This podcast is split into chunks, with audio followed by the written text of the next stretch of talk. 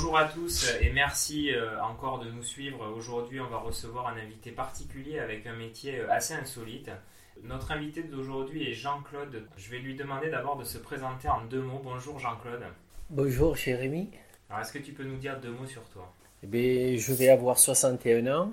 Je suis grutier depuis 1983. Ça fait très longtemps. Et je viens, je viens du sud-ouest de la France, du Lot-et-Garonne. Jean-Claude, on va commencer avant de rentrer dans, dans ta vie professionnelle. Quel élève étais-tu à l'école? Discipliné, mais je ne travaillais pas. Alors pourquoi? Ça t'intéressait pas? Du tout. Il n'y avait pas des matières qui te plaisaient particulièrement? La récréation. T'as été jusqu'où au niveau de l'école? Sixième? Oui. À ce moment-là, euh, tu décides d'arrêter. euh, comment ça se passe? C'est toi qui prends la décision? Est-ce que tu as une opportunité déjà de travailler, de faire quelque chose? Oui, j'avais, euh, j'étais en retard à l'école, donc on m'a orienté sur un apprentissage. Tu pars en apprentissage et tu apprends quoi? La menuiserie.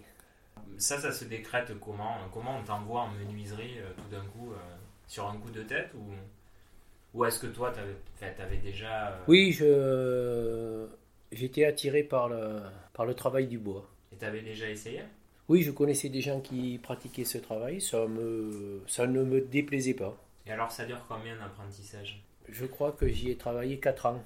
Et euh, donc, alors, c'est quoi? Tu as des cours et en même temps, tu... Voilà, c'était en alternance euh, une semaine à l'école et trois semaines euh, en apprentissage. Alors, qu'est-ce que tu faisais concrètement? C'est quoi le boulot d'un menuisier à la base? Oui, on construisait euh, des meubles, on, on posait des, des menuiseries aussi, des portes, des fenêtres. Et donc, après, euh, après cet apprentissage, tu continues dans ce secteur-là? Oui, après l'apprentissage, euh, je suis embauché, je suis parti aussi au service militaire, je suis revenu. Là, tu as quoi Tu as 18 ans? Quand je suis parti au service militaire, oui, 18 ans, jusqu'en 80, jusqu'en 82. En décembre 80 au service militaire, et après j'ai fait ça encore pendant un an. Et puis après, le, le destin a voulu que j'apprenne à conduire des grues. Alors, raconte-nous ce destin, parce que je sais qu'il y a une anecdote un peu particulière. C'était en, en été 80, avant de partir au service militaire. J'avais une piole à Agen, j'avais un 400 Honda, et dans une petite rue euh, d'Agen, euh, je roulais tranquille. À 200 à l'heure Alors, j'avais. Je, je roulais, puis euh, un individu sort de son garage à marche arrière, ne me voit pas, il me touche le guidon, donc je suis déséquilibré et je tombe euh, un peu plus loin. Et puis bon, il vient vers moi et il me dit ça va? Je lui dis oui. Et il me dit bon, ben, euh, si vous avez rien, c'est l'essentiel, euh, ben, allez faire arranger votre, votre moto et je, je vous rembourserai. Le samedi, j'y vais avec les quelques dégâts qui ont été réparés. Il m'a remboursé, il m'a même gardé à manger. Puis en discutant, il m'a dit que là où il travaillait, il voulait euh, un jeune pour euh, former quelqu'un pour apprendre à conduire les grues. Dans un entrepôt de, de ferraille, mais de la, de la ferraille euh, industrielle, des, des grosses poutres. Il stockait des, milliers de, de tonnes quoi, de ferraille. Il y avait euh, deux grues, euh, une grue à tour sur rail et une petite euh, automotrice. Moi, je ne pouvais pas y aller euh, tant que je n'avais pas fait mon service militaire. Et donc, il te propose de faire quoi Une formation Oui, mais après, bon, avec ce monsieur, on s'est perdu de vue pendant euh, ben, un an et demi. Et après mon service militaire, je me suis, euh, je me suis marié, Une petite fille euh, une petite fille extraordinaire. Et la circonstance a voulu que j'habite à côté de. Je revienne à, côté de, de ce monsieur-là, Edmond. Et donc je, je suis allé le voir avec euh, mon ex-femme et, et ma fille. Et, puis là, il, euh, il est revenu à la charge en me disant euh, Ça t'intéresse toujours Là, j'ai dit Oui, pourquoi pas? Et l'aventure est partie de là. Comment on fait pour devenir grutier? Parce que j'imagine qu'on monte pas dans une grue comme ça. tout Mais déjà- coup, hein. On monte accompagné avec un grutier. Il y a une formation avant Ou un diplôme euh, pour avoir le droit de conduire ou... Ah oui, oui, euh, il y a un cassès. De mon temps, on pouvait apprendre euh, avec un grutier. Et après, on passait le cassès. Mais maintenant, on est obligé de passer euh, le euh, ou dans un AFPA ou un, une organisation. En fait, c'est quoi Alors, le, le, enfin, ce diplôme-là ou cette formation, c'est quoi? C'est que de la pratique ou est-ce qu'il faut aussi passer, je sais pas, un code ou? Il y a une épreuve écrite par exemple? Euh, non, c'est un peu comme au permis de conduire. hein. Euh, on répond. Ouais, voilà. Et après, pratique, conduite. Et après, euh, pratique. Et tu as des cours euh, de conduite, on va dire, comme à l'auto-école ou, ou tu... Oui, oui, on écoute le, le professeur, on fait le l'instructeur l'instructeur, voilà. Et voilà. Et Tu fais combien d'heures pour avant de passer justement le. C'est quoi le CACES ouais? Un CACES, ouais, c'est trois semaines. Trois semaines d'affilée. Ah oui, pour la première fois. Et après, c'est renouvelable tous les cinq ans. Et Tout- tu refais trois semaines tous les cinq ans? Non, non, ensuite, c'est euh, à une journée ou en, ou en deux jours, ça dépend. Et donc après, c'est le grand saut, tu peux conduire une Oui, et c'est parfois euh, impressionnant quand on est largué tout seul euh, en haut et Justement, c'était ma question suivante. Quand tu te retrouves pour la première fois tout seul dans la grue, est-ce que tu as peur? Est-ce que parce que c'est quand même une sacrée responsabilité, tu vas tu vas bouger des charges au-dessus de, de gros immeubles ou enfin si tu fais tomber une charge, ça peut être catastrophique. Alors est-ce qu'on a la pression Euh, Comment ça se passe? Oui, oui, tout à fait. C'est, très impressionnant dans, dans, dans les, dans les premiers mois même, parce que on est responsable euh, déjà de nous-mêmes, de la responsabilité de, de la charge, de, du personnel qui est en dessous, euh, de tout. Il faut être attentionné surtout. C'est, euh, et après, bon, c'est, comme en voiture, c'est, ça nous paraît facile, mais il faut tout le temps être vigilant.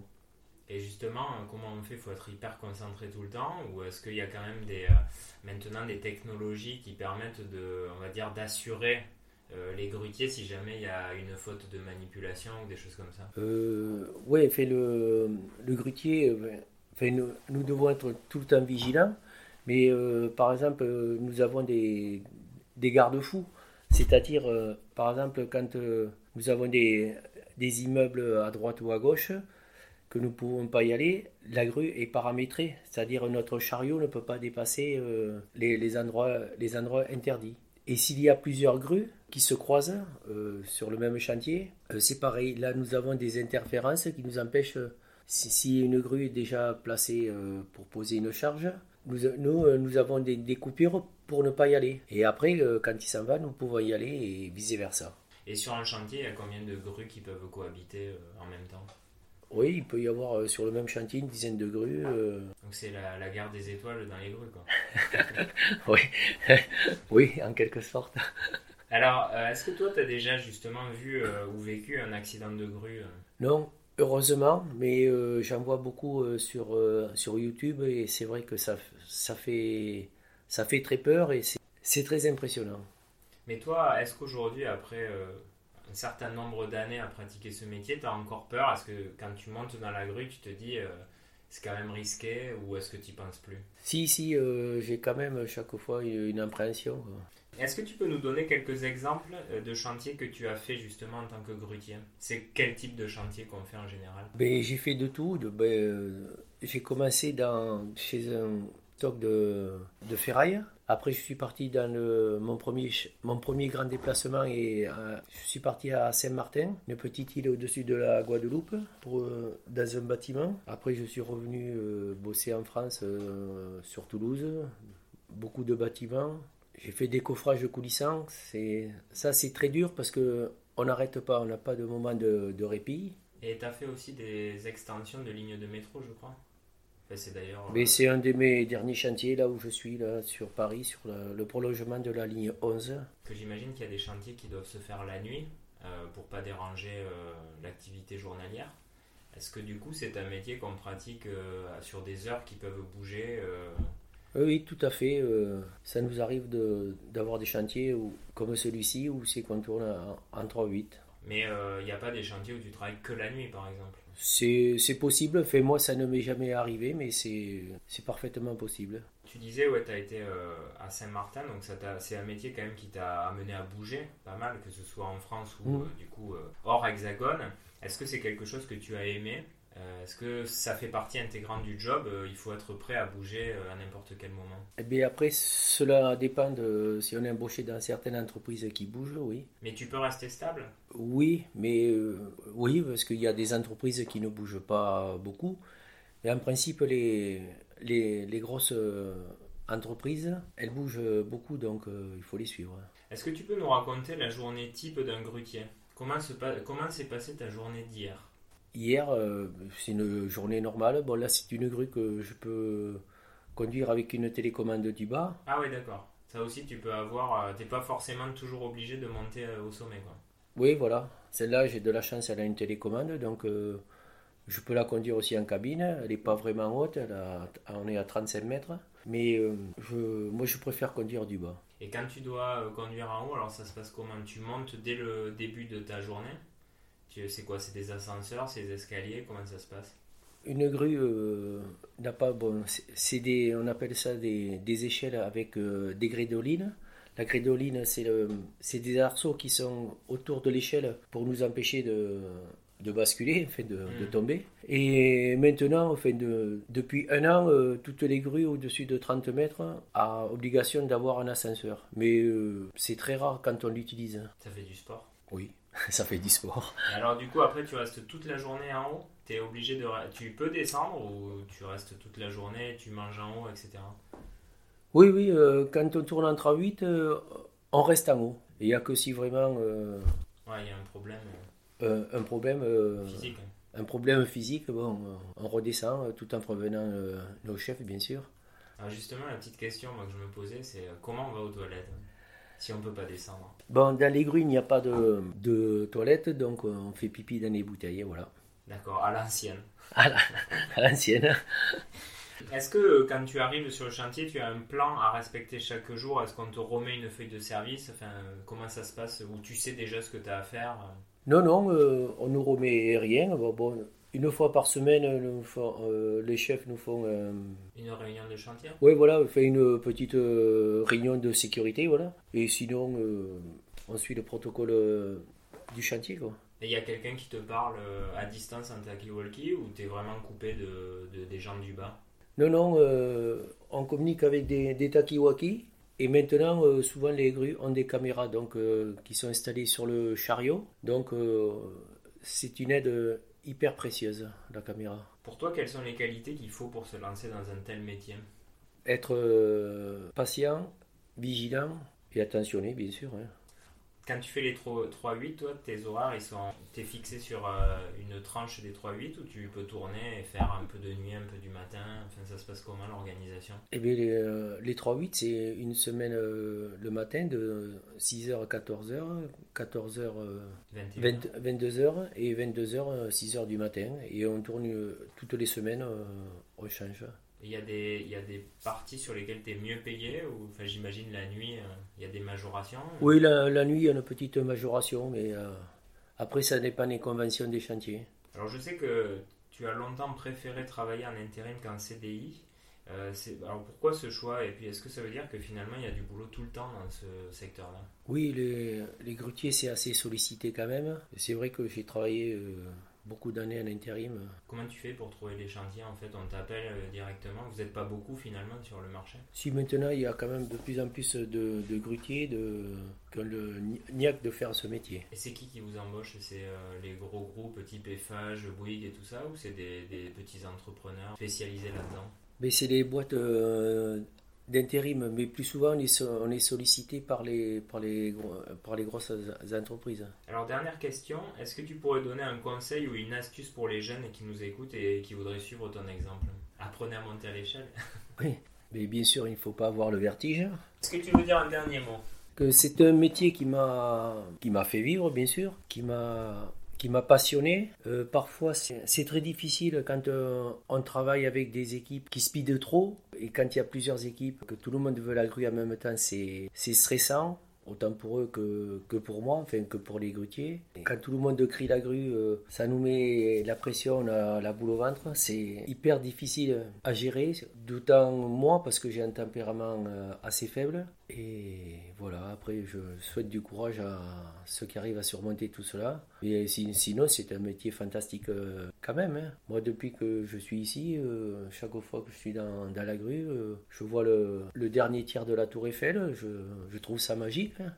Oui, c'est quand même génial ça d'avoir une vue d'ensemble tout le temps sur les villes dans lesquelles on est. Hein. Tout à fait. Parce que là, tu surplombes tout, quoi.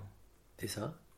Mais après, c'est à la fois agréable parce que parce qu'on est euh, tout seul euh, dans notre cabine. On peut écouter la radio, euh, on téléphone parfois, mais ce, qui n'est pas conseillé. Mais enfin, je veux dire, c'est pas, on roule pas à 100 heures comme avec une voiture. Hein. C'est comme dans tous les métiers. Il y a des avantages et des inconvénients. Est-ce que si c'était à refaire, tu referais? Je pense pas parce que j'ai eu euh, j'ai eu beaucoup de joie, mais j'ai eu aussi euh, beaucoup de stress euh, à cause de, de certains des, personnes je dirais pas indésirables mais ni incompétentes mais qui stressent trop parce qu'ils croient qu'une grue c'est magique comme on attrape un verre ou un pion d'échec et qu'on le déplace comme ça. Il faut que ça arrive direct pour eux voilà mais sinon il y a, y a, quand même plus de bons que de mauvais. Hein. En fait, c'est un jeu de Tetris, quoi, au final. C'est un petit jeu, la grue, finalement. Tu déplaces des bouts d'un autre. C'est une Nintendo Grandeur Nature. Bientôt la retraite, alors, du coup 17 mois. Chaque jour compte, alors, maintenant. Ah oui. Et il me tarde. En 17 mois, tu vas lever encore combien de kilos de charge Est-ce que tu est-ce que as compté? Quand on aime, on compte pas. Et alors après, c'est quoi tes projets euh, une fois que la grue sera terminée? Ah, mais me retirer dans un petit village avec ma femme. Là, je, je vais pas dire prendre de la hauteur parce que c'est ce que fait euh, toute ta carrière. Bon, en tout cas, euh, un grand merci Jean-Claude pour avoir partagé avec tous nos auditeurs ton expérience.